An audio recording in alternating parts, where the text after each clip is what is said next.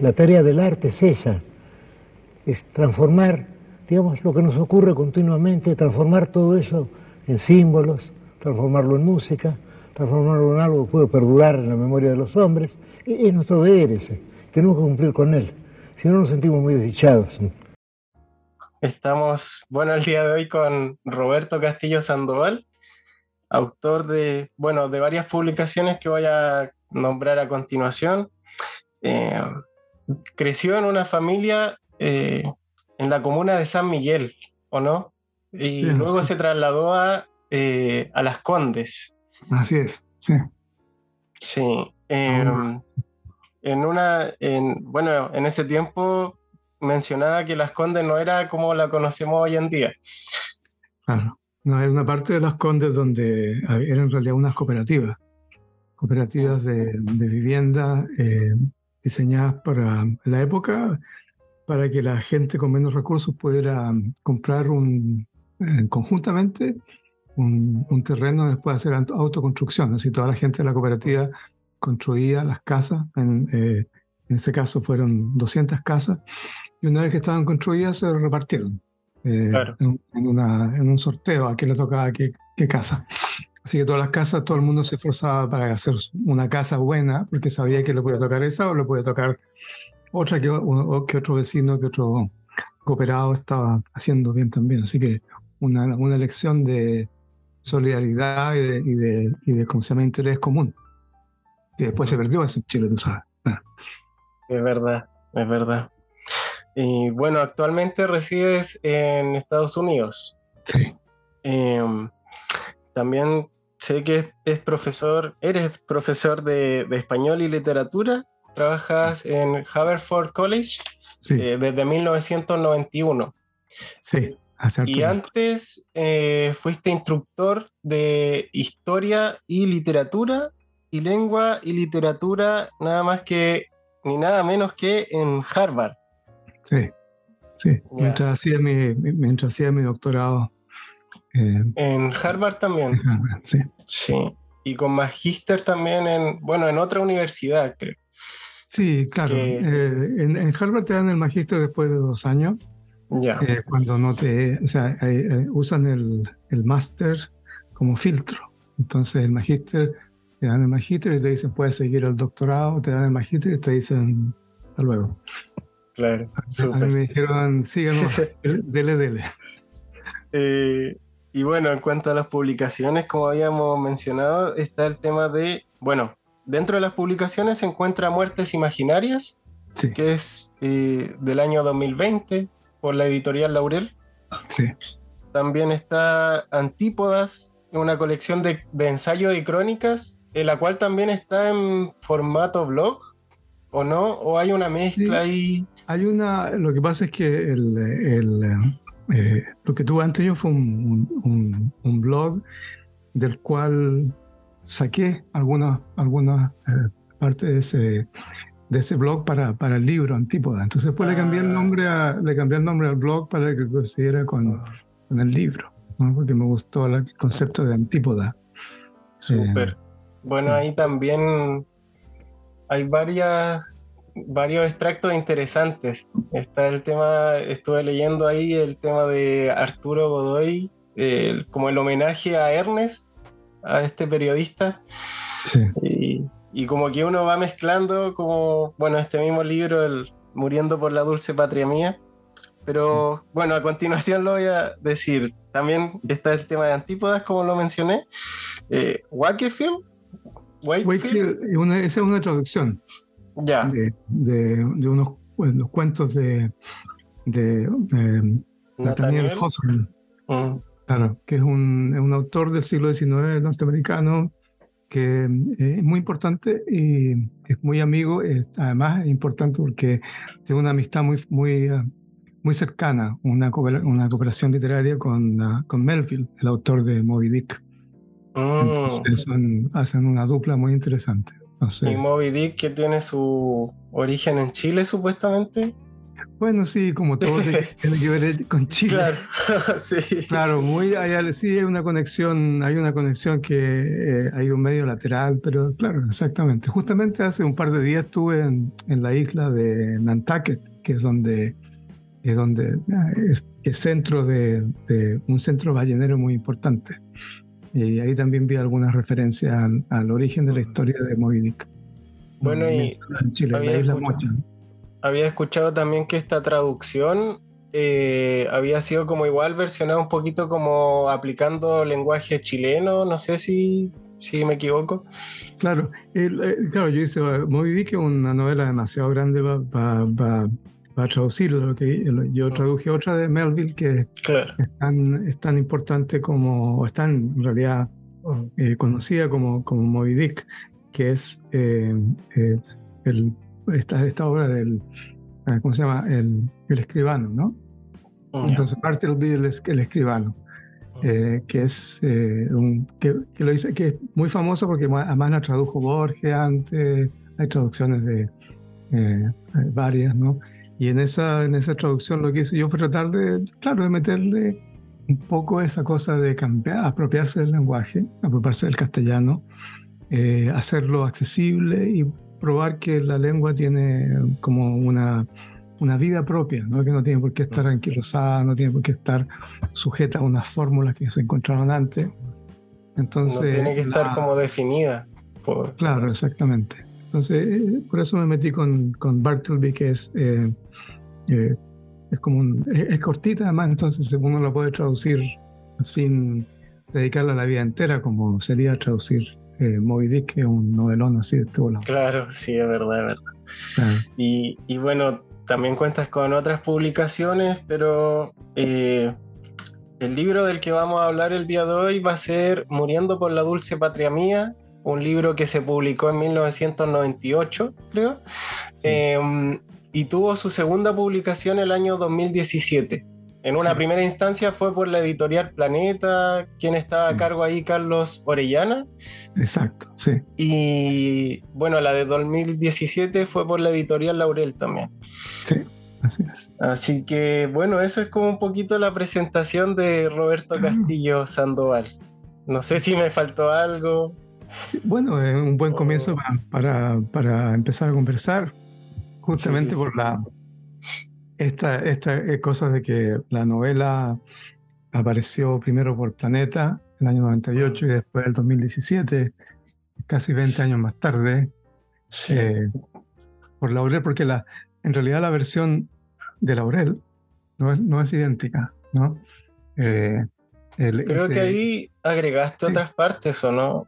Saqué, saqué partes de, la, de la novela original y también agregué eh, una especie de epílogo eh, eh, en el que se documenta la recepción que tuvo la novela del año 98, una forma de incorporar esa recepción de, de, algunos lectores, de algunas lectoras a la a Entonces está como, viene con, ese, con esa colita, digamos, de un, añadido, que es como en realidad, para mí fue como darle otra vuelta al rizo de de la propuesta de la novela frente al lector, que es una especie de desafío, es decir, a ver, mm, ¿cómo decides tú, lector, lectora, cuál es la, cuál es, la, cuál es el límite, cuáles son las fronteras entre aquello que tú crees que es verdad y aquello que tú crees que es imaginado?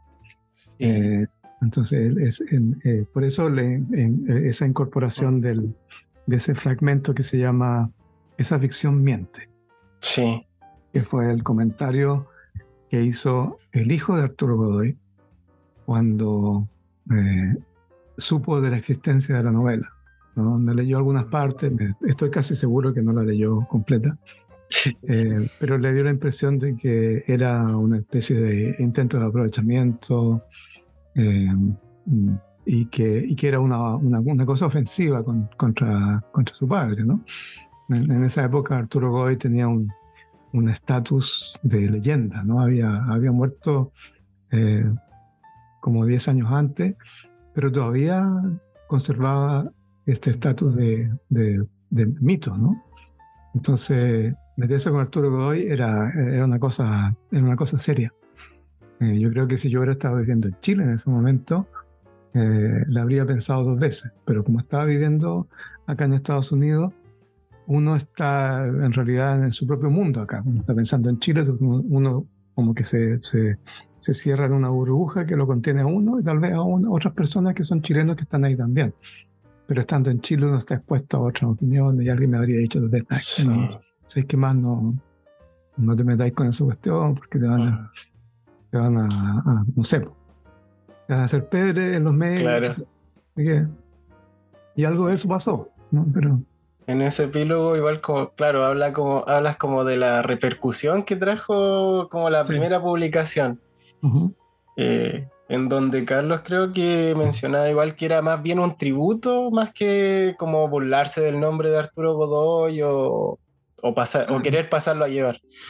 Claro, sí, en realidad, mira, esa, el, eh, yo me acuerdo de que en la el lanzamiento del libro habían amenazado con la un grupo de boxeadores, eh, como envalentonados por Arturo Godoy, hijo, mm. amenazaron con ir a meterse en el lanzamiento y a, o sea, no a ofrecer, sino que a dar combo. Entonces, era muy raro porque el lanzamiento fue en la Universidad Católica, una, una sala grande, que sé yo, había otro libro que estaba siendo presentado y que un libro muy, muy bueno. Eh, pero en todo caso llegó la tele una cosa muy rara en una presentación de libro. Llegó un periodista eh, deportivo, un gallo que era muy alto, Pavlovich, el apellido Pavlovich, que medía como dos metros. Y estaban las cámaras de televisión, entonces de repente se sintieron uno con una especie de golpe en la puerta que estaba cerrada al fondo y estaba lleno todo. Y entonces yo dije, chuta, aquí llegaron los boxeadores. con susto igual, ¿o no? O sea, era raro porque las puertas se movían así. Alguien mm. que, era alguien que había llegado atrasado, pero lo que, lo que, lo que pasó en ese momento es que o sea, al sentirse ese ruido y alguien estaba hablando, me acuerdo que era Darío Ose que estaba hablando, presentando, hablando de la novela, se sienten estos golpes y el, el Pavlovich le hace una señal a su camarógrafo, el tipo se pone la cámara al hombro, prenden las luces, porque en ese momento como que cacharon que si iba a haber mocha, ese era el momento. Al final no pasó nada, pero, pero al final, o sea, llegó, se acabó el lanzamiento y se acercó este gallo, que para mí era súper raro porque yo lo había visto siempre en la televisión entrevistando a los jugadores después del partido. ¿Ya? Y como era tan alto, siempre me acuerdo que los jugadores siempre lo miraban como para arriba y le decían lo que dicen los jugadores, bueno, y qué sé yo, eh, el, el, el, el, mérito es del equipo entero, que esto es lo que dicen los jugadores. Fútbol Entonces, eh, este se acerca y me dice, eh, eh, esta novela, eh, este libro, ¿de qué es? Entonces, como que yo un poco me amedrentaba también. Le dije, esta novela es un homenaje a Arturo Godoy. Y la verdad es que puede leerse así, ¿ah? puede leerse como un homenaje a Arturo Godoy, pero no es lo central. Claro. O sea, no es ni un homenaje, ni tampoco es como una especie de, de texto que busca menoscabarlo. Y, pero, pero, un homenaje, así como un homenaje sería una cuestión de tratarlo como un héroe. Eh, y sí, claro, tiene, en el libro yo creo que se ve una, la humanidad de Arturo, se ve un, un, personaje que, que se mueve dentro de ciertos parámetros eh, de manera sorprendente a veces, ¿no? Eh, y que, que, va encontrando su propio lugar en el mundo, en esta cuestión, en este negocio tan violento que es el boxeo. Y bajo la presión tan fuerte de tener un país detrás de él, eh, que le pone presión, que, que cree en él y que va como retroalimentando su propia vida, las ilusiones de su propia vida. ¿no? Entonces, eh, no, yo no creo que, o sea, después de veintitantos años uno puede decir, ¿sabéis qué más? Ni tanto un homenaje. O sea, sí un reconocimiento, una, una narración, una novelización, mm. pero eh, homenaje eh, habría sido otra cosa en el libro. claro. Además, también está este hecho de que yo creo que igual toma protagonista protagonismo el personaje que eh, busca la información de, Arturo Godoy, que es Ismael Castillo, que es un historiador. Y, bueno, ahí está también esa confusión, ¿verdad? En que si realmente eras tú el que, el que pasó esto, ¿no? Creo que hay cosas que, que, sí son verdad, otras partes de la, de la imaginación. Sí. Em, y bueno, quiero preguntar, partir preguntando cómo surge el título de este libro. Mira, el título eh, que me lo, me lo han dicho varias veces, ¿ah? eh, mi amigo Rodrigo Pinto, que es crítico, literario, eh, incluso escribió por ahí que era un título demasiado largo, pero es un, es un, verso, en, es un verso en decasílabo sacado de, de Pedro de Oña, del Arauco Domado de Pedro de Oña. Lo que pasa es que mientras yo tendría que haber estado haciendo mi tesis de doctorado, me dediqué a escribir la novela, o sea, estaba haciendo las dos cosas al mismo tiempo. Mi tesis de doctorado era sobre mm. las narraciones de cautiverio, particularmente el cautiverio feliz de, de Pineda de Bascuñán, de Francisco Núñez de Pineda de Bascuñán. Entonces eh, estaba como metido en el mundo de, la, de, la, de, la, de las representaciones españolas de, los indígenas chilenos, ¿no? En, el mundo de lo que entonces se llamaba araucano. Ah. Entonces, a mí me impresionó mucho el personaje de, de Galvarino. Siempre el Galvarino del, de Pedro de Oña se, eh, en, cierto momento cuando, cuando ya lo van a matar, cuando ya ven que, que no, tiene, que no tiene redención, eh, se manda un soliloquio, un discurso bellísimo, ¿no? Eh, que dice que ya eh, mátenme, dice, no dejo de morir sin alegría, o sea, muero alegre, ah. muriendo por la dulce patria mía. Ah, y lo que dice después es que en, en realidad lo que, lo que, lo que lo que, me, lo que me hace morir con alegría es que no quiero que mi patria sea la misma de ustedes, los traidores, ¿no? los, los, los, indios amigos españoles que lo habían traicionado. Se dirige a ellos. ¿no? Entonces, la cuestión de, de, la traición de los propios compatriotas para mí es un tema que es constante en Chile. O sea, yo creo que Chile se puede leer a través de una narrativa en la que el hilo sea la traición de nuestros compatriotas. Eh, nos traicionaron, o sea, el, el, compatriota al que se refería Alvarino era el indio amigo de españoles. Después hay varias traiciones a lo largo de la historia, la traición de las Fuerzas Armadas con respecto al pueblo de Chile, la traición de ciertos políticos con respecto a sus ideales anteriores. Eh, hay una serie de... de, una constante. Hay una constante. Entonces, por eso me como que dije, ya, ¿sabes qué? El, porque además el libro era como una especie de... Yo, eh, eh, empecé con curiosidad sobre Arturo Godoy, pero después caché que se expandía mucho más la cosa, mm.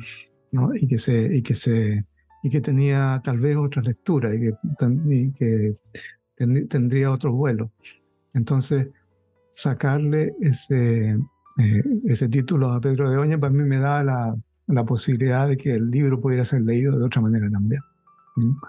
Eh, esas fueron las, cosas. Al principio, el, el, eh, Carlos Rellana me había sugerido que, que, le pusiera Agáchate Godoy, que tal vez hubiera vendido más ejemplares. Claro.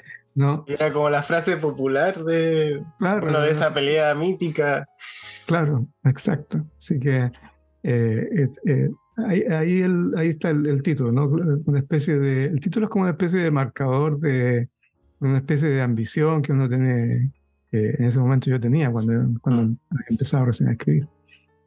Y, y bueno, eh, me decías que estabas haciendo este trabajo para el doctorado. Sí. Y es verdad esto de la carta que en un momento llega o no, que con como que tenía dos meses para ponerse al día, algo así. O sea, en la eh, hace, cuando, cuando, recién, eh, cuando recién lancé la novela eh, y me hacían esta pregunta, mm. yo contestaba lo que, o sea, contestaba la verdad, digamos, ¿ya? Claro. entonces, me acuerdo que en ese tiempo tenía una, una amiga que que después de una de estas entrevistas, que me acuerdo que fue en la radio, eh, decía, me dijo, oye, pero no hablaste nada de literatura. Hablaste de puro... Entonces, yo ahí me di cuenta de que en realidad yo estaba como, que el tema mismo me estaba comiendo a mí.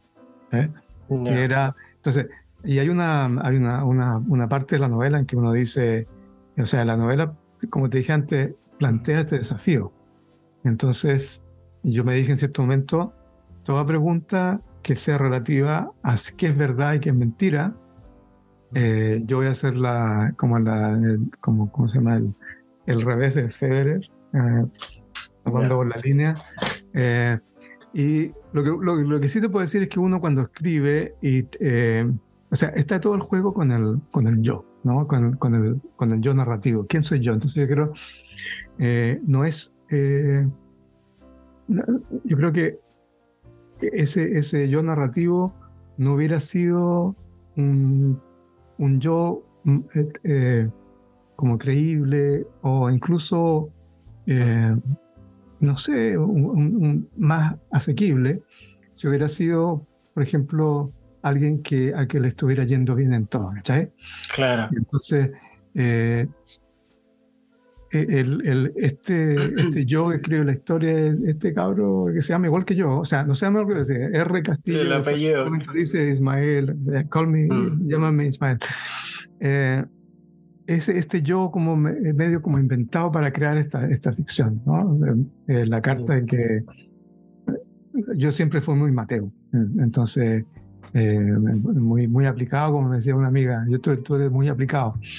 Eh, entonces me iba bien, o sea, pero quería darle a, esa, a ese personaje narrativo un poquito más de interés, ¿ah? porque el, personaje del, yo aplicado que le ha dado bien eh, y además que en, en, en, ciertos momentos de, en ciertos momentos de, de, todo esfuerzo intelectual siempre está peleando con, con, con, fantasmas y de repente como los fantasmas te, bajonean y te, te, hacen sentir que estás fracasando también. ¿no? Entonces, el, como uno de los temas del, del, libro es el fracaso, también ahí está el cabro que le llega a la carta y le dice, ¿sabes qué? Claro hasta ahí no Y además es como muy, claro, o sea, como muy cotidiano de lo que pasa tal vez alguien que está en la universidad, entonces como muy real todo, como mm. y, tal vez como que el, el, libro, las historias que hay, los datos, los personajes, como que traspasan muchas veces más allá del libro, como de decir, claro, este personaje como se separa de mí de alguna forma, y es como esta mezcla lo que lo hace interesante también al libro, y es como que uno, bueno, a mí me pasó mientras leía el libro, la verdad, como que sabía que era novela, pero mm, me gusta la idea de creer que realmente fue así. Claro, yo pienso que, ¿sabes que Yo pienso que una de las cosas acerca de la, de la novela, la, novela busca, hacer, busca tener ese efecto.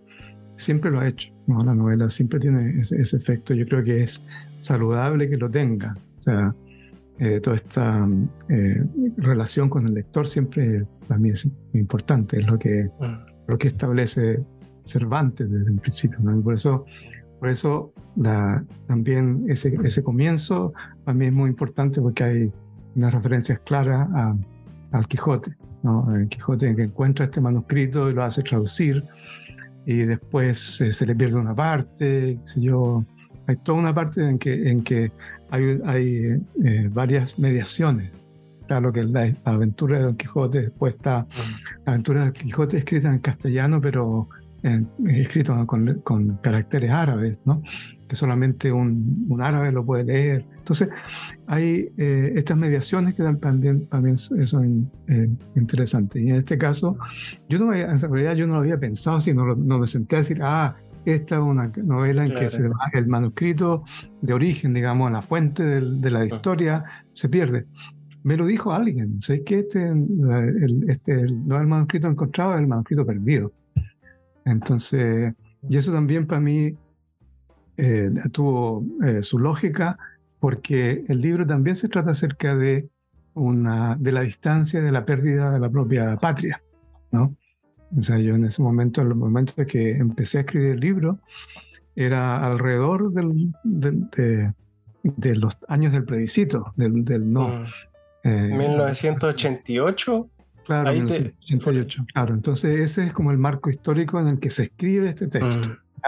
Mm. una época en que, en que había mucha, mucha ilusión.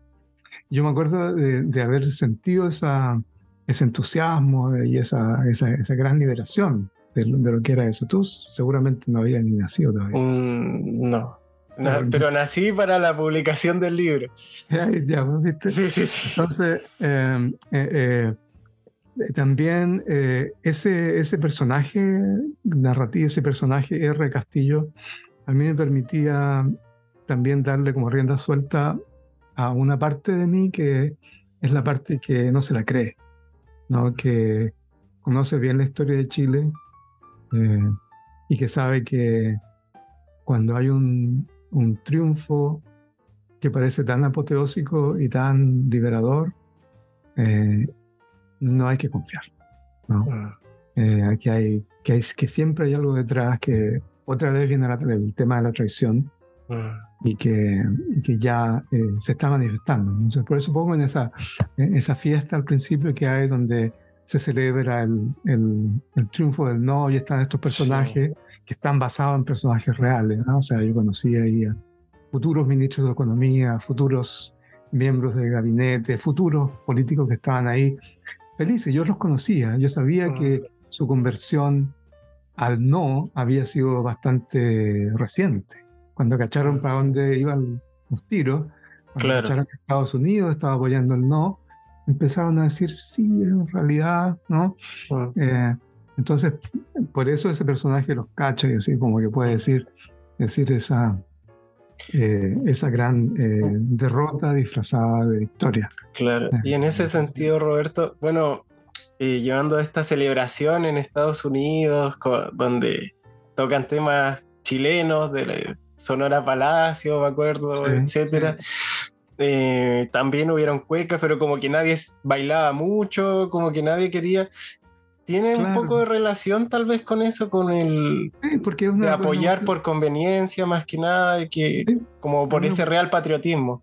Claro, porque es una cuestión de clase, una cuestión de clase. Ah. O sea, ahí, en, esa, ese, tipo de celebración era un tipo de celebración hecha por la élite, ah. hecha, hecha, por la gente que estaba estudiando en Harvard. Yo llegué ahí eh, sin, o sea, sin, llegué ahí sin, sin, sin eh, tener acceso en realidad anterior a ese mundo de la élite chilena, pero ahí estaba, o sea, 10 años antes había estado estudiando Piñera, eh, en esa época estaba, estudiando, estaba ahí también a Felipe Larraín, estaban, estaba José Gregorio, estaba un montón de gente que después ocuparon puestos bien, bien importantes. Yo mm. veía que son gente que que en realidad no, se daban cuenta de las formas de celebración popular chilena. Entonces, por eso de repente cuando estaban tocando Sonora Palacio, les parecía como medio ordinaca. Claro. Estaban dando cumbias, todo. Entonces, mm.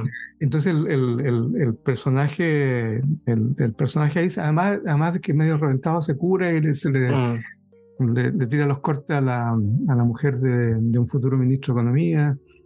Y la, la calle no le dan igual, porque me encuentro medio peliento, medio roto. Entonces. Claro. Y además que le dice, justamente le, le, le, saca en cara que está haciendo. Eh, que, que, está como. Eh, nada, siendo un, alguien que está eh, aguando la fiesta. Ah. Entonces. Y entonces, ese, ese, y esa, la existencia de ese personaje en narrador me permitió meter esa, esa, esa especie de escepticismo. Sí. y es como también esto de muchas veces chocarse tal vez con la idea de que no todos van por la misma línea. Y ahí está eso del muriendo por mi dulce patria, como, como yo tengo esta idea y me voy por esto, hago esto, pero no todo el mundo hace eso, o sea, no todo. y, y, bueno, eh, volviendo un poquito a esta mezcla, ¿verdad? Que decíamos como de la realidad con la, con la imaginación, con la literatura. En uno de los primeros libros, ah, perdón, en una de las primeras entrevistas que, creo que le hace al Mercurio, eh, ahí describen esta novela como una confusión entre la realidad y la imaginación, la historia y la literatura. Es como que igual yo creo que una buena descripción de lo que es este libro, o sea, no sé qué te parece a ti. Sí, claro, eso es lo, que es, digamos, no, no, no, hubo, no hubo, en realidad no hubo nada deliberado, eh, por lo mm. menos en lo que yo eh, me acuerdo, en hacerlo de esa manera.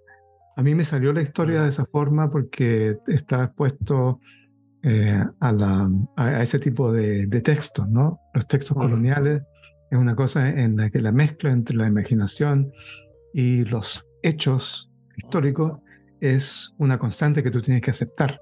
Sí. Eh, entonces, y, y, y, además es ese, ese, ese juego, ese, ese, esa dinámica que se forma entre lo que es literario y lo que es histórico, eh, realmente arma cosas muy interesantes, ¿no? súper, mm. súper interesantes. Y, de, y eso en los textos coloniales se ve desde los, desde los diarios de Colón hasta los textos de los indígenas que empiezan a escribir después en castellano, como Guamampoma. O sea, está todo, hay toda una tradición de la escritura colonial latinoamericana que para mí era como central para entender lo que es América Latina, lo que para entender nuestros, nuestros países eh, o lo que fueron durante el siglo XX y ahora también. Claro. Así por eso, digamos, como te digo, no hubo nada deliberado, era simplemente que yo estaba estudiando literatura colonial y, y, así Surgió. las cosas. Claro, ya me estaba enseñando historia. O sea, uno de mis, de, mis eh, de los cursos que yo, en los que yo fui ayudante fue un curso sobre la Guerra Civil Española, eh, enseñado por el profesor Juan Marichal, que había vivido todo esto en la, en la Guerra Civil Española. Y él, él veía la guerra civil como historiador, pero también como una persona que estaba muy, muy involucrada con la literatura. ¿no? Su suegro era Pedro Salinas, el gran poeta español también exiliado eh, de, esa, de, esa, época. ¿no? Entonces, como que sin, sin un plan deliberado salió de esa manera el, el texto. Y no me arrepiento, en realidad pienso que, que haberlo hecho de otra manera, como que hubiera sido más fome más, más, menos, con menos vuelo. Mm. Sí, tal vez no le hubiera dado como, como lo interesante que se ha vuelto este libro. Mm. Y como que ha perdurado también como en el tiempo, yo creo, como... Eh, igual está el hecho de que hubiera sido mucho más distinto si hubiera sido como una especie de biografía. Claro, claro. Es, eh, y claro, yo me di cuenta que había que hacer la parte biográfica, o sea, que yo tenía que, tenía que estar eh, a caballo de, de, las, de los hechos biográficos, o sea, que hice arte de mm. investigación, entrevisté mucha, mucha gente que había conocido de cerca y que incluso había vivido con, con Arturo Godoy. Mm. Eh, mucha, mucha gente. Entonces estuve en Chile, fui a Chile especialmente a hacer eso. Eh, mm. Hablé con Arturo Godoy, hijo, por supuesto. Eh, hablé con varios periodistas y uno de ellos fue mi informante eh, principal, es el periodista Raúl Hernán Lepé, un periodista de Punta Arena, eh, que vivió con Arturo Godoy en Buenos Aires. Ah. O sea que él, y era muy, muy amigo de él. Y de alguna forma logré que soltara muchos, muchos detalles, ¿no? Mucha, eso me ayudó muchísimo a, entender y leí muchísimo, me leí toda la, me leí toda la revista Estadio, el gráfico, todos los textos que podía encontrar. Y esa parte es verdad de lo que dice en la novela, que mm. estaba ahí en una biblioteca en que tenía acceso a todo. Claro. Porque esa biblioteca es como la biblioteca de Babel. Hay de, todo, de todo, de todo. Cosas sorprendentes. Claro, y, bueno, eh, fue así como llegó también como bueno, no sé si realmente estaba haciendo algo sobre un trabajo sobre Borges o investigando sobre él y resultó que apareció este Arturo Godoy, ¿cierto? Claro, lo, claro lo, cierto de esa parte anecdótica es que uno, uno lo, que pasa es que en esa época, mira, yo, yo me fui de Chile el año 79, Y, y en, en, esa época no existía la internet, no existía nada de lo que existe hoy como medios eh, así que, que, te, que te contactan instantáneamente mm. con, con, el, con, el país que uno dejó atrás. Claro. ¿Ya? Eh, realmente las cartas se demoraban una semana, dos semanas, una semana si uno tenía suerte. Eran dos semanas, los diarios llegaban atrasados. De repente, o sea, la, la, la, idea de la radio onda corta ya no, ya no existía. O sea que la, televisión, de repente uno agarraba un satélite por ahí que te grababan en una cuestión de VHS. O sea que el, el contacto con, con, el mundo en Chile era muy, eh, era muy esporádico, ¿no? muy raro. Entonces, yo uno como que se acostumbraba el ojo. Veía un, estaba leyendo el diario del New York Times y de repente eh, yo, veía Chile, ah, no, China. Eh, oh. Ya veía la CHI, pa, el ojo para allá, el ojo para esa página al lado. ¿ah? Entonces, estaba buscando en un microfilm de repente otra cosa y te aparecía algo de Chile, tú, pum, te quedas pegado, yo me quedaba mm. pegado. Eh, Era como una forma de contactarse o tener esa relación, ese vínculo con el país. Con... Claro, claro. Entonces mm. eso refuerza la idea de la, parte de la dulce patria, ¿no? que es, eh, que es eh, esencialmente una, es una idea que contiene una, una, ironía, ¿no? Es la, la, frase de Horacio que dice, eh, morir por la patria es dulce, ¿no? Es que una, una cuestión bien, es bien raro afirmar eso, ¿no? Claro. Que, eh, que, sea bueno. Así, se manifestaba eso, y es, es esa obsesión por, por el país perdido. Mm, bueno, y está esto de, claro, morir por la patria es dulce, y me acuerdo del rostro de Arturo Godoy en la revista El Gráfico, sí, y como sonriendo, y todo golpeado. Sí. Entonces como que refleja un poquito eso, o sea, y también está lo del triunfo moral que han mencionado en, varias ocasiones. Sí, yo pienso que o sea, eso se, se, ha seguido sosteniendo a lo largo del tiempo. ¿ah? Mm. Eh, y hubo un, un hiato eh, con la generación dorada del fútbol.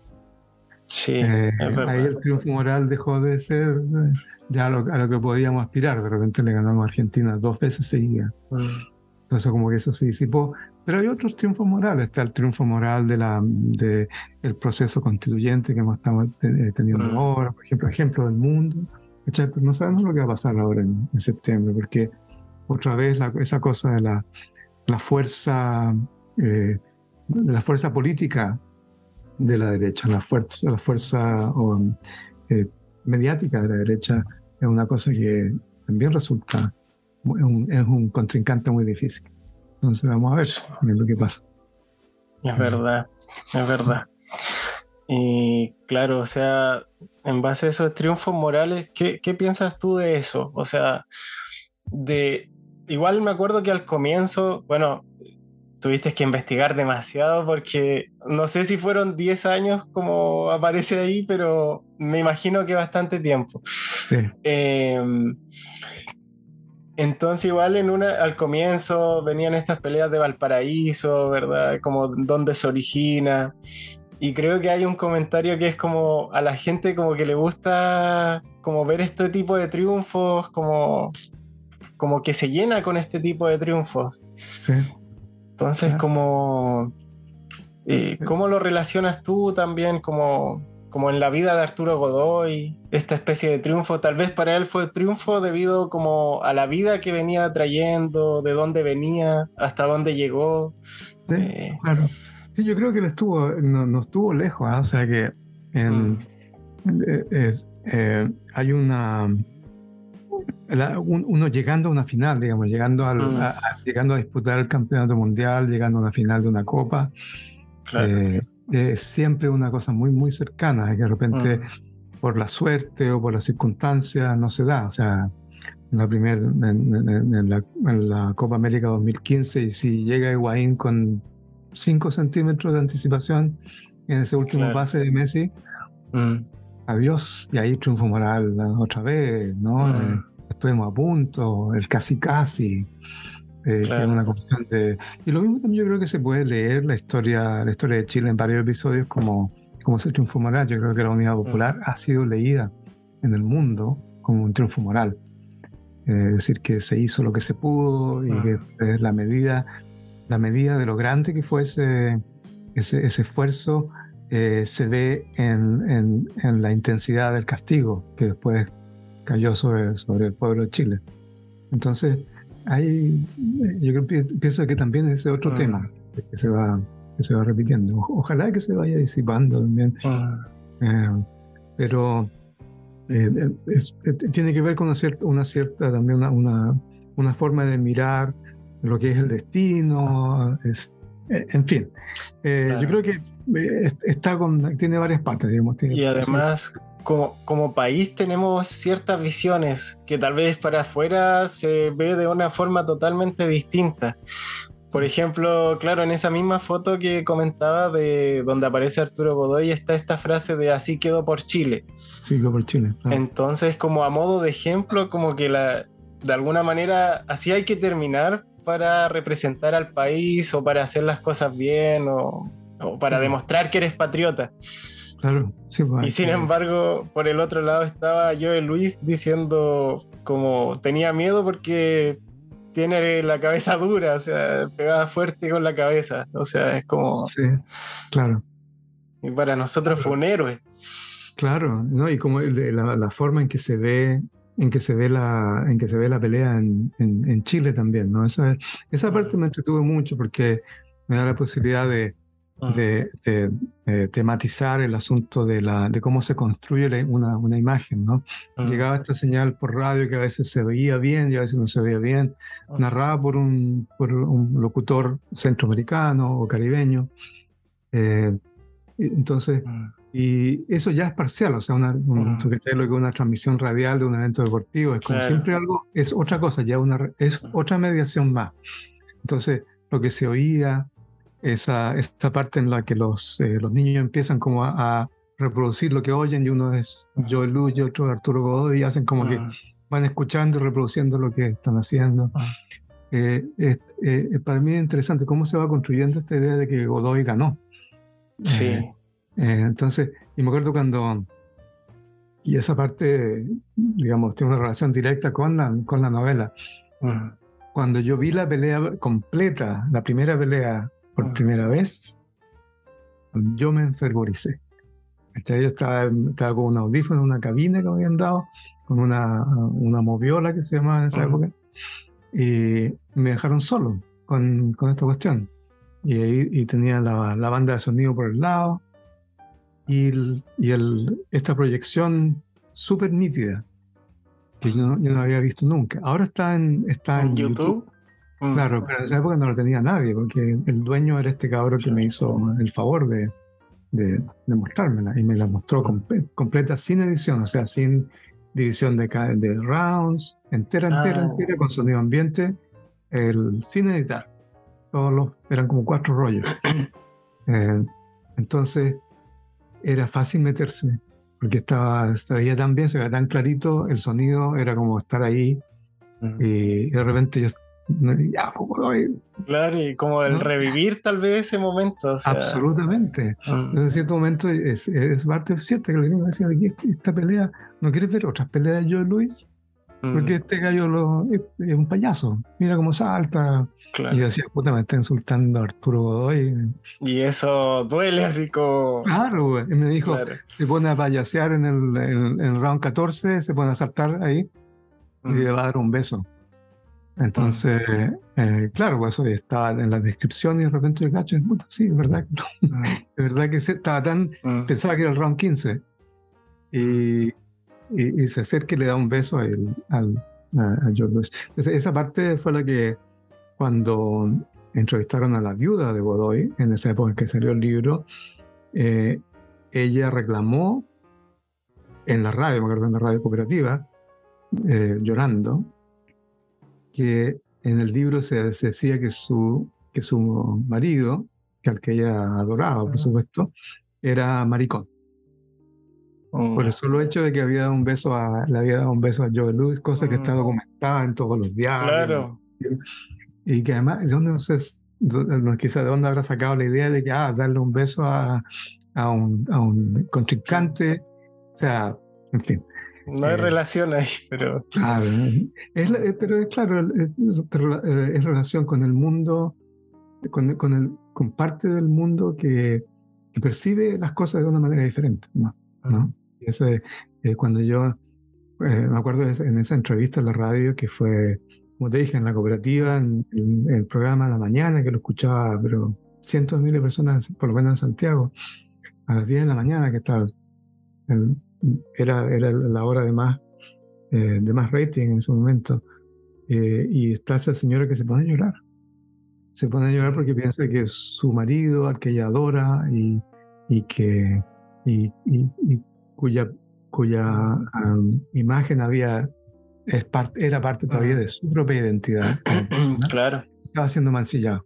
Entonces uno tiene una, una, una tremenda responsabilidad como también como, como eh, para escribir este tipo de cosas. ¿no? Entonces, no es que yo me arrepienta de nada, sino que me di cuenta del, de, de, repente del alcance que puede tener lo que uno hace al estar jugando entre historia, literatura y hacer, hacer las cosas así como que, ah, mira lo que estoy haciendo aquí, este malabarismo, eh, que es entretenido y que todo eso, pero que de repente puede tener consecuencias eh, fuertes. Reales, fuertes para, para, la gente también. Claro. Y además igual, bueno, el tema del beso eh, se daba en un contexto de pelea en donde es como de manera burlesca, como tal vez mostrando o burlesca o, o, con picardía. Claro, mostrando como que había, había ganado. Sí, claro, era parte de un... Eh, Arturo Godoy tenía esa parte de, de su personalidad que era que se, reconoce dentro de la, de la, como de un cierto rango de personalidad chilena, que era bueno para el payaseo. Claro. Entonces, eh, hay, uno lo ve, que de repente cayó, ah, ya, y mm. ya aguanta, nadie le aguantaba tanto. Y uno también lo ve como positivo, o sea, Allá, claro. podían haberle descontado puntos por eso, porque no era parte del profesionalismo que, del boxeo. Que sí, claro, yo sé pero uno lo ve así como emocionado también desde otro punto de vista, como esto de como de la pertenencia, como el de, querer que gane. Sí, eh, claro. Sí, fue como la versión de Godoy de la, de la chispeza. Ahí le salió la chispeza. Y claro. Entonces no le resultó la chispeza, pero, mm. pero eh, por ahí anda la cosa, ¿no? De querer eh, eh, demostrar que él estaba como completo, entero y que mm. incluso se da el lujo de, de, hacerle esto a, a mm. John Lewis, ¿no? Al que, y John Lewis tenía esta personalidad así que era como, era como de piedra, ¿no? En el pesaje, en todo el bombardero de Detroit. El bombardero de Detroit. No movía un músculo de la cara. No, totalmente impasible. Entonces él dije, ya, le vamos a dar un besito para que. Claro. qué pasa. claro. Y bueno, la, la, primera pelea fue en febrero de 1940. Eh, la revancha fue en junio de ese mismo año. Sí, el 20 eh, sin, sin, embargo, Arturo quería que fuera el 21 de, el 21 de mayo de ese, de ese mismo año, pero no se pudo. Y eso le, habría, le afectó porque vimos que en la segunda pelea ya no fue lo mismo, o sea, ya, ya no, no estuvo los mismos rounds. Sí.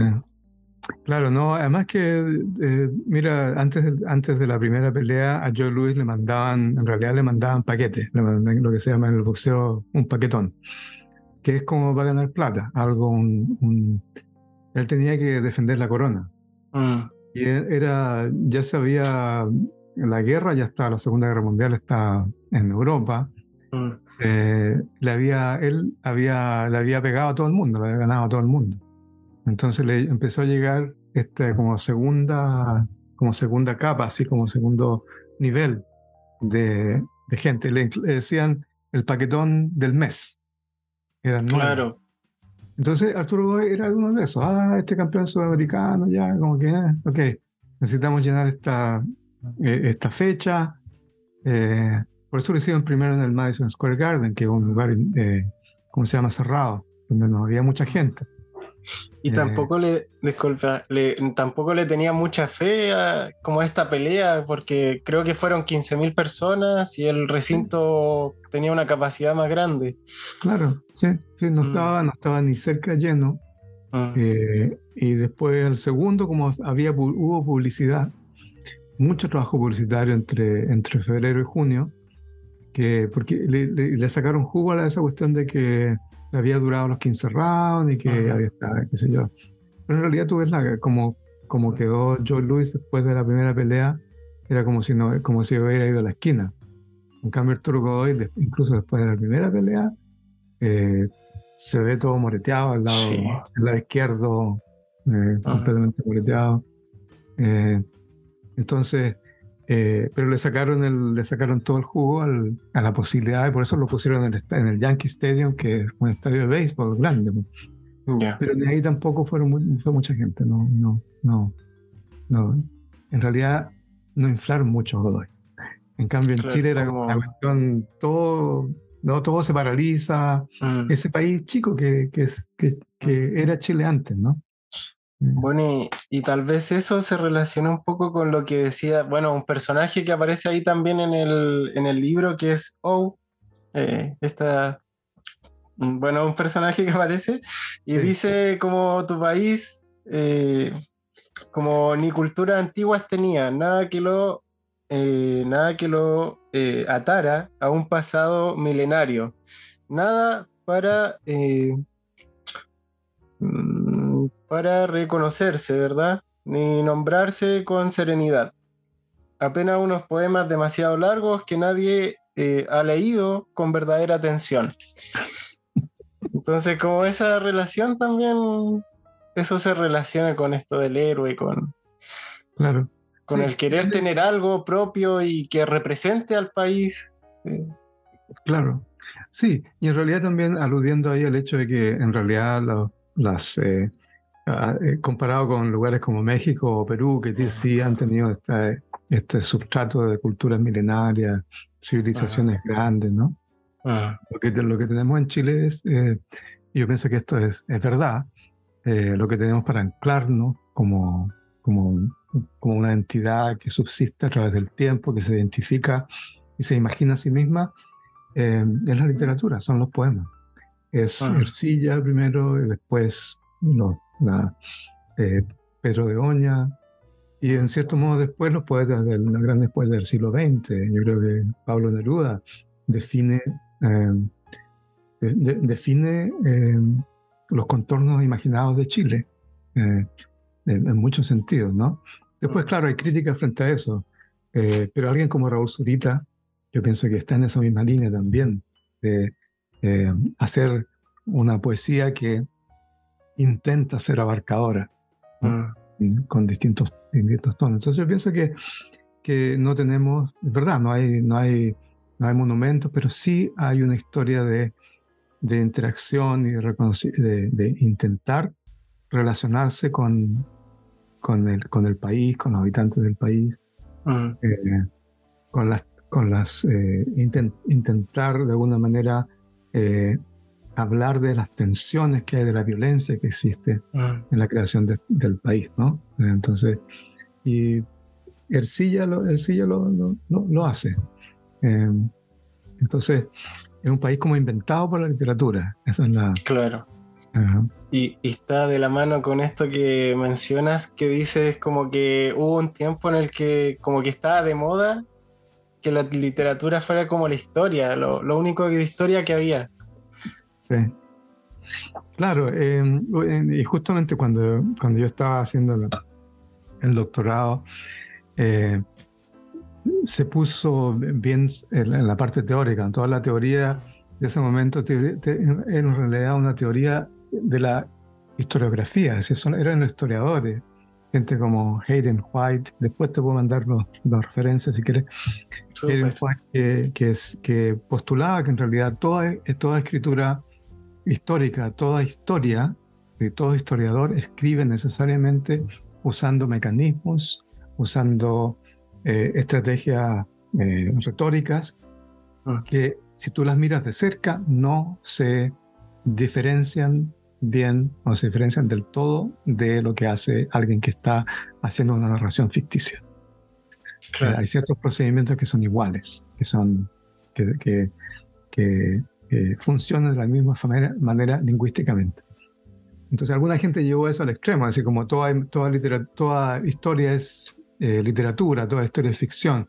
Hay mucho de eso, pero eso no quiere decir que en realidad la historia sea ficción y que la ficción sea historia. Simplemente que hay una, que hay una cosa interesante entre medio, que hay una, hay como una, una, una dinámica que es interesante, productiva y muy humana también, ¿no? Entonces.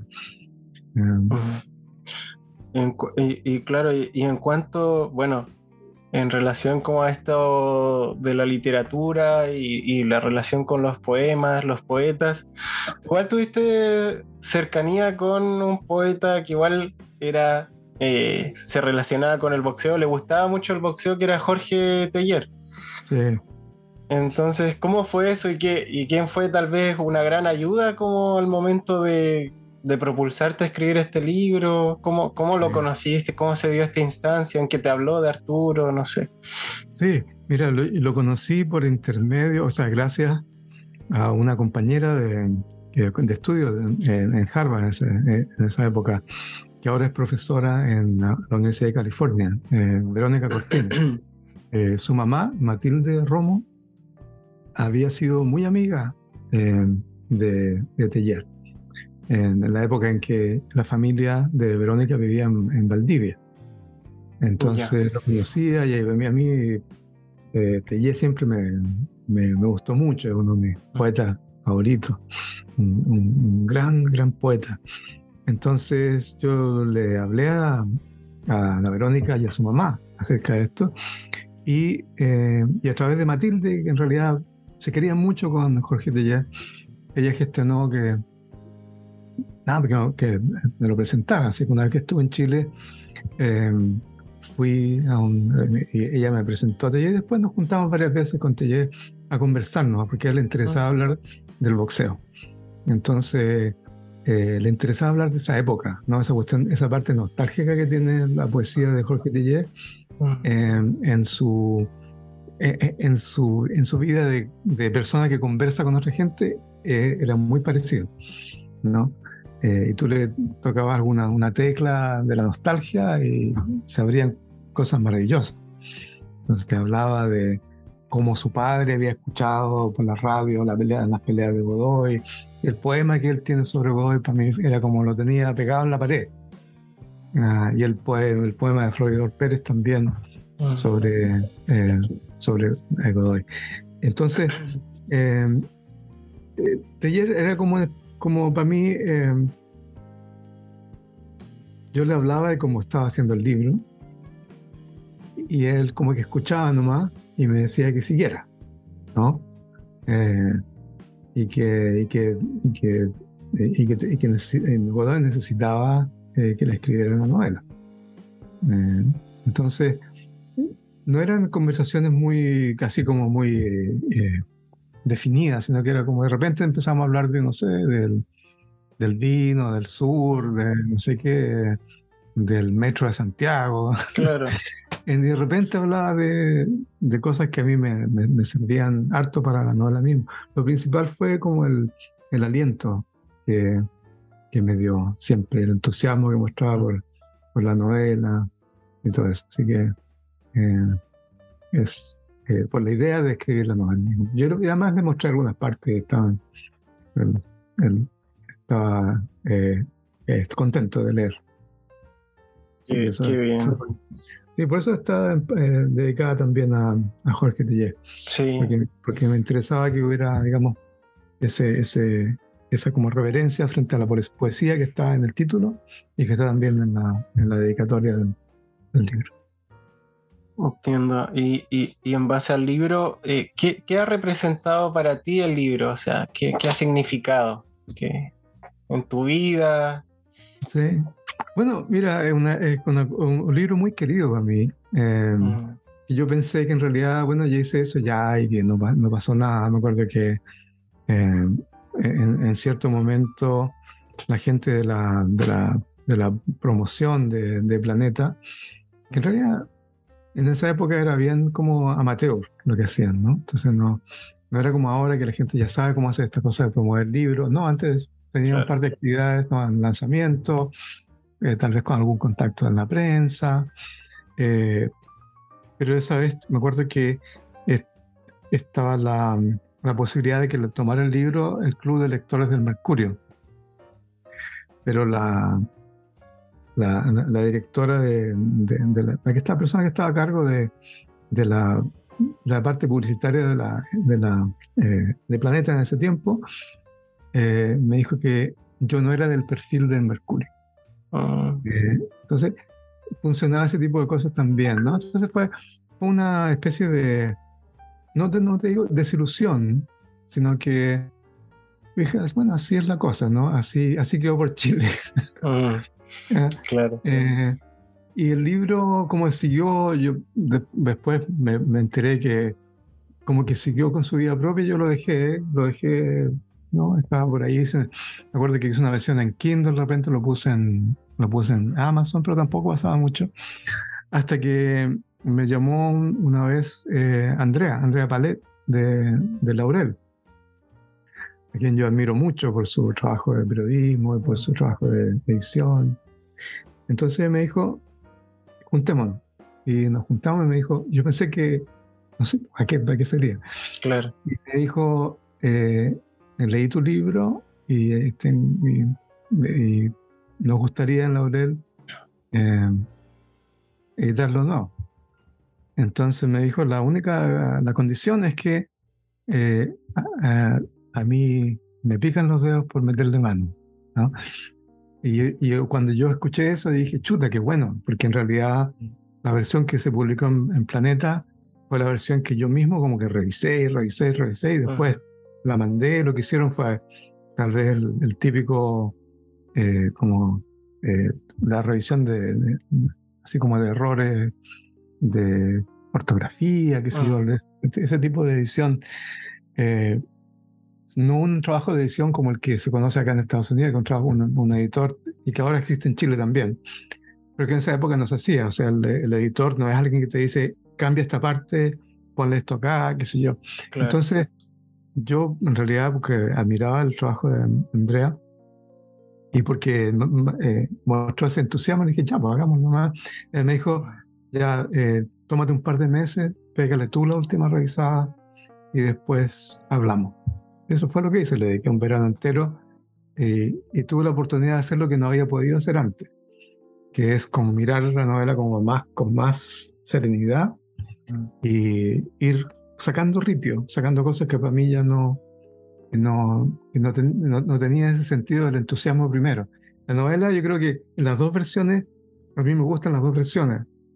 La primera porque están así como tan, está como esa, esa cosa espontánea que tú ah. Tiras le echáis con todo nomás, así como una, una, una, paleta de, no sé, pues, de albañil, así que le tiráis el... Ah, claro, la, mezcla. La, la, mezcla encima. Y la otra fue como más de un trabajo más deliberado, más, eh, más centrado y enfocado. Entonces, eh, hice esos cambios y, Andrea me, me, propuso los, los suyos, que no fueron tantos. esa parte me, me, gustó mucho, porque a partir de la segunda versión en realidad ella dijo, ya, ya estamos casi listos, qué sé yo. Aclaré un par de cosas del, del, de, los personajes, ¿no? Había una parte en que se cruzaban los nombres, ah. eh, o que yo me había olvidado del nombre de, un personaje, o sea, le había cambiado el nombre a un personaje. en fin, eh, cosas así. Eh, y después ella estuvo de acuerdo en agregarle el, el, el epílogo. en todo eso. Así que y una vez que, una vez que la novela empezó a circular por Laurel, en, como dijo Ignacio Álvarez eh, en la presentación, eh, la novela encontró sus lectores. Eh, encontró que una vez que ya se salió ese marco de la nueva narrativa que había salido antes, encontró un grupo de lectores más jóvenes, más literarios, que pudieron hallarle el, como la vuelta al otro lado de la novela. Así que yo le tengo mucho cariño a la novela. O sea, estoy. Y ahora se está, se está haciendo una serie a partir de la novela. Oh. Así que. Oh, súper. Claro, estaban, estaban haciendo una película en realidad y por la pandemia. Desde la pandemia jodió tantas cosas y una mm. era esa. Estaban, ya estaban trabajando en, un, en lo que se llama el, un teaser, que es como, la, como el, un, fragmento. Creo que algo vi de eso, pero no había nada concreto en internet. No, no claro, pude ver. No claro, no es raro ver, ver actores que yo conocía como eh, no sé, no sé cómo se llama, eh, que está en muchas películas, un actor que se llama, ahí de uno de los, de los eh, seconds de, de Godoy. Eh, es raro ver a, la esposa de Godoy, a la argentina, ahí. pero bueno. Aleda, claro. Aleda, claro. Así que, pero están, están ahí viendo lo que pasa con el cine y con, la, y con los audiovisuales, que lo que más lo que más pesa ahí es la, al momento de hacerlo es la cuestión de, lo, de la plata. ¿no? Estas claro. cosas mucha plata, hay que mm. financiar, hay que convencer gente. Y además hay que adaptar al, mm. al formato narrativo de, las películas. Sí. Es algo que yo bueno, en realidad... O sea, es una serie lo que se viene prontamente de, de, este libro. Sí. Ya. Sí. Qué bien. Vamos a ver. O sea, así que ahí vamos a estar atentos igual a cualquier a cualquier novedad sobre esta serie. Em, y claro, muchas veces el problema con, al menos que yo veo como desde mi experiencia, como en esto mezcla con el libro eh, y pasarlo a película o series, como, como que uno se, se, va imaginando también los personajes, como que tiene las figuras de cada uno de ellos y es como, como que muchas veces eso cambia. Sí. Pero, pero me interesa, me interesa esta serie. Sí, no, claro, sin duda que hay, que hay, ah, van, a, haber cambios, o sea, está como mm. basada en la novela, pero, pero tiene eh, su, propia, su propia dinámica. Por eso en mm. realidad yo prefiero no meterme demasiado, de repente me llaman, me hacen preguntas, mm. pero, eh, pero eh, es, otro, es otro animal, ¿no? Es otro, otro tipo de, de, cosas. y, y como estaban otros proyectos, la, la novela está ya como está en, claro. Nunca está olvidada, pero está ah. bien en, otra etapa de lo que yo hice. Como eh. que está avanzando por sí sola. Claro, está manera. Sí, sí, anda, anda por ahí dando vueltas, encuentra mm. lectores, encuentra gente que de repente me llega, me llegan comentarios de lectores. Así que mm. yo sé que la novela anda circulando, digamos. sí, que sigue presente. Sí, exacto. Eh, bueno, ya vamos a ir finalizando y voy a hacer algunas últimas preguntas. Eh, claro. Que es como, eh, ¿cuál es tu parte favorita del libro? ¿O con qué personaje te identificas más? Está el personaje que a mí más me gusta es Galvarino. porque y, sobre todo esa, porque Galvarino aparte de que Galvarino está como diciendo, Galvarino es el que es el que dice el título, ¿no? El, es ah. Galvarino el personaje de Pedro de Oña, que también aparece en Ercilla, que dice esa frase de muriendo por la dulce patria mía. Ah. Que además como, como, eh, como la, tiene las marcas de la historia en su mano. Eh, eh, en sus manos, digamos, él tiene, tiene ganchito, ¿no? es, es Zunco también como, como, como, eh, como Galvarino, ah. eh, como el personaje literario supuestamente histórico de, de, Galvarino. Eh, y además porque estuvo en la, en la matanza de Santa María de Iquique como recluta. De ahí se escapa y, entonces, Galvarino para mí es como que el personaje secreto que recorre ciertos momentos de la historia de Chile y que, que está, ¿no? Eh, es capaz de, es capaz de como de juntar, está en Iquique, Iquique que es también como una especie de centro simbólico de una, de una narrativa nacional, ¿no? Está ahí la, ah. cuestión heroica, ¿no? La, la, la, victoria moral es la, la batalla del combate naval de Iquique. Claro. el, el, ¿Cómo se llama? La victoria moral, digamos, real, ¿no? Porque a partir de esa, de, esa derrota es que supuestamente la narrativa dice que esa derrota inspira después el triunfo bélico de Chile, ¿no? Entonces, eh, Galvarino como que anda por todas, por todas esas partes y después está ahí como testigo, ¿no? Mm. un, testigo que de repente no entiende muy bien lo que está ahí, pero en, su, propia, en su propio cuerpo lleva estas marcas de la, de la historia. con Galvarino te quedas.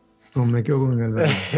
y además es como su forma de hablar, tal vez como ah, de comunicarse, como muy chileno de esa época, como, como que representa mucho esa época. Sí.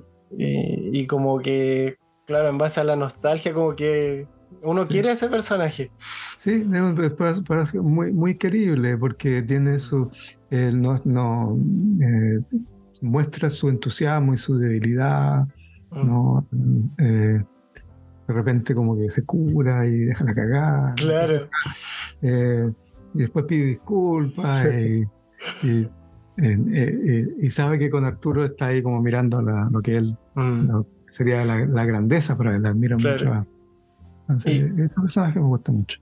Mm, y bueno, ahí, bueno, volvemos, como que todo va entre esto de qué es mentira, qué es verdad, porque eh, me acuerdo cuando Galvarino contaba una historia y como que decían después, no le crean nada porque miente, entonces como chuta, todo lo que contó, que es verdad, que es mentira, entonces siempre está presente eso.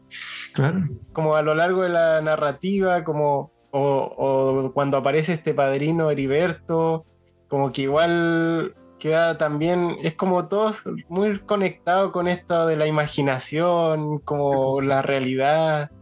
Eh, entonces, como eso muy interesante. Claro, yo creo que el personaje, o sea, realmente, eh, por lo menos para gente de mi generación, yo alcancé a agarrar la colita de lo que era la presencia de Arturo Godoy. Eh, ah. Era real, porque realmente ahora Chile como que creció, pero que yo, yo eh, me crié en un país donde apenas llegamos a los 10 millones.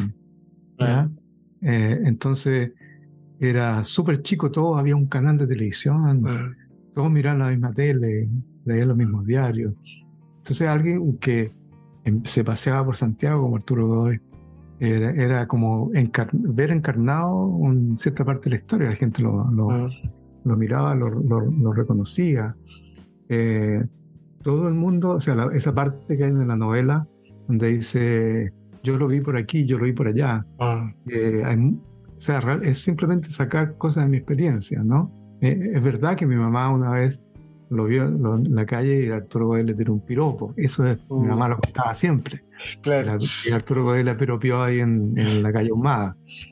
Eh, entonces, incluso me acuerdo que estaba el año, el año 99 eh, me invitaron a un almuerzo y estaba Roberto Bolaño de, de visita. Chile había publicado la pista de hielo con Planeta. Entonces me invitaron, me invitó eh, a, ese, a, ese, almuerzo y eh, en cierto momento empezamos a hablar de la, de la novela de Godoy y él no la había leído, pero me dice, eh, eh, Godoy es un personaje muy interesante, ¿no?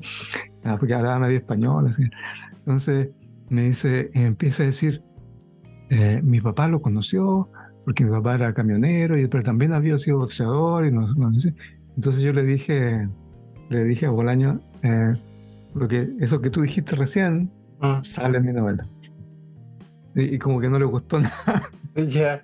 que eh, verse como, digamos, como parte de, un, de, una, de una ficción, pero, pero es, eh, ese poder, tú eh, me ha pasado después, incluso después de la, de la segunda publicación, en que empiezan a llegar emails en que me dicen, a mi hermano lo entrenaba Arturo Godoy, le daba clase de boxeo, mi papá le tomaba fotos, tengo este amigo que trabajaba en el en el restaurante que puso ahí en la calle San Diego, frente al Capolicán. Seguía y seguía y seguía la cuestión. Cada una de esas partes la podría haber vendido la novela otra vez. Como que una cuestión que. Entonces, eh, es bien interesante ese. Yo, creo que tuve suerte de seguir ese instinto de, de personaje como que atraía miradas. Además se, se, ha vuelto como una figura legendaria ya, como... Sí, eh, Muchos como que tuvieron contacto supuestamente con él, que... Entonces como ah, que... Sí, no, o sea, además esa cuestión de, cómo funciona la cosa mitológica es a través de invenciones y de como no son, no son plagios, sino que son especies de repetición de alguna, de alguna cosa, ¿no? Si uno, por ejemplo, en, en Estados Unidos, eh, el, el, cuando, el, cuando salió elegido el presidente Kennedy el año 60, eh, fue, una, fue como una, una elección súper disputada. Incluso ahora ya se sabe bien que en una parte de Chicago hubo intervención de la mafia a favor de Kennedy. Mm. Eh, y que en realidad puede que haya, nunca en realidad ganó de verdad. Pero si tú le dices a la gente, porque el presidente Kennedy después se volvió un mártir cuando lo mataron. Si tú haces una encuesta entre la gente que votó esa vez, la, habría sido, si, si, fuera verdad que todos los que dicen que votaron por Kennedy votaron por Kennedy, esa elección habría sido como el 80% con el, contra el 20%, ¿cachai? O sea, la gente se va sumando un efecto de, un efecto acumulativo. Entonces, ya yo conocí, parece que yo también lo vi. Eh, parece que yo también lo vi, parece que yo también lo conocí. Eh, o sea, como que la gente se sube al carro. Y Godoy como que permite esa cuestión. Sí, es verdad. Y bueno, está también otras preguntas que tenía era eh, ¿qué mensaje le daría como a estas nuevas generaciones, a las nuevas generaciones? ¿Y qué libro les recomendaría? Mm. Las nuevas generaciones, yo creo que mi generación no tiene nada que enseñarle. Eh, ni, ni, tampoco recomendar. Eh, o sea, la generación, la generación tuya, la generación incluso de los, de los más jóvenes, tienen, eh, eh, yo creo que una, una, eh, una visión más clara y menos engrupida de lo que es el mundo, lo que es la vida, lo que es la política, lo que es la historia. Nosotros éramos mucho más engrupidos. Y muchas veces por ese engrupimiento eh, como generación eh, cometimos eh, errores graves. Ah. Pero en realidad, si hubiéramos sido menos engrupidos, no nos hubiéramos creído tanto el triunfo del no. si hubiéramos sido, si la generación, generación anterior a la mía hubiera sido un poquito menos engrupida, hubieran sido capaces de ver que un proyecto como el proyecto de la Unidad Popular tenía que llevarse a cabo con mucho cuidado, que sí que era necesario, pero que había que tener cuidado, que había que, eh, que no correr el riesgo de toda la violencia que vino después. No digo que la generación esa sea culpable de la violencia, la, culpable de la violencia es el ejército, es la derecha, es la oligarquía, pero sí había que haber que ser un poquito más astuto, ¿no? De no, no picanear a un león, eh, no, de no creer que estábamos haciendo historia cuando en realidad lo que estábamos haciendo era una cosa que era, que era, peligrosa. Al final terminó pagando el pato mucha gente que, que no, no tuvieron la oportunidad de liderar, que eran simplemente ¿no? gente que, que cayó como al medio de todo. Entonces, esa, esa pregunta yo le digo en realidad con, con, mucha admiración y con mucho respeto a, a la, con las generaciones nuevas. Las generaciones del estallido, en realidad. Eh, la generación que ojalá que sea capaz de, ver que, eh, que, hay que hay que ser audaces y hay que ser valientes, pero también hay que ser súper pillos eh, y no creerle a los viejos. O sea, no creerles todo a los viejos. Algunas cosas sí. la recomendación literaria, sí, claro, muchas, pero yo pienso que eh, eh, el, más que una recomendación, es como una especie de guía donde sí veo que hay engrupimiento, que es engrupimiento en, ciertas modas que hay. Eh, literal. Entonces todo el mundo leyendo las mismas cosas, ah. dejarse llevar por ese tipo de, de, de, farándula literaria que, que, de repente hay. yo invitaría a los jóvenes a, a leer a los clásicos chilenos. Yo creo que Manuel Rojas debería ser como lectura obligatoria de todo. Hijo de ladrón, eh, leer a María Luisa Bombal, eh, leer a una generación de narradores antes, ¿no? A Droguet. Em, y, tratar de leer a los, a los nuevos también, ¿no? Hay, hay mucha gente haciendo cosas muy, muy buenas. La, la generación de escritoras que hay en Chile ahora y en Argentina, en Colombia y en Perú, es una cuestión impresionante. Leer a, escritoras. Eh, cosas ah, por ese estilo, ¿no? Pero en realidad, como que como te dije antes, yo más que más que, más que dar consejos, como que de repente me encuentro en, en la, me veo como la necesidad de decir, a ver, ¿qué, es lo que ven ustedes? ¿Qué, es lo que cachan ustedes? Y, que, y, ojalá se pudiera creer un poquito más en, en, su, en, esa propia visión del mundo. Súper, súper, súper. Muchas gracias, Roberto.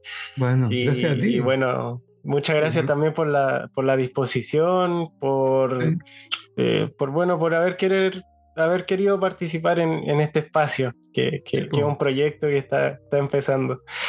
Bueno, que te vaya súper bien. Eh, gracias por hacer eso, ¿no? Porque además eso es algo, como de, la, de la generación nueva que hacen, hacen, hacen proyectos y hacen cuestiones y eso es eso es súper bueno. Ojalá que te vaya súper bien con eso. Y cualquier cosa, ponte en contacto. A final de, la, de este año sale otra novela, eh, así que por Laurel también. Mm. Eh, se trata, o sea, está basada en eh, la historia de los trasplantes de corazón que hubo en Chile en el año 68. En estos, una serie de trasplantes experimentales de, de, corazón que hubo en Chile. Así que otra vez la gente va a empezar a preguntar qué es lo que... claro, claro, súper. Y bueno, quién sabe, quizás podamos en algún otro momento hablar sobre ese, ese libro que va a pues. salir. Así que ahí vamos viendo. Me encantaría. Bueno, un abrazo y, cuídate. Muchas gracias Igualmente. por, leer el libro y todo, porque ha sido súper interesante. Muchas gracias, Roberto. Ya está, listo. A ver. Nos vemos. Chao.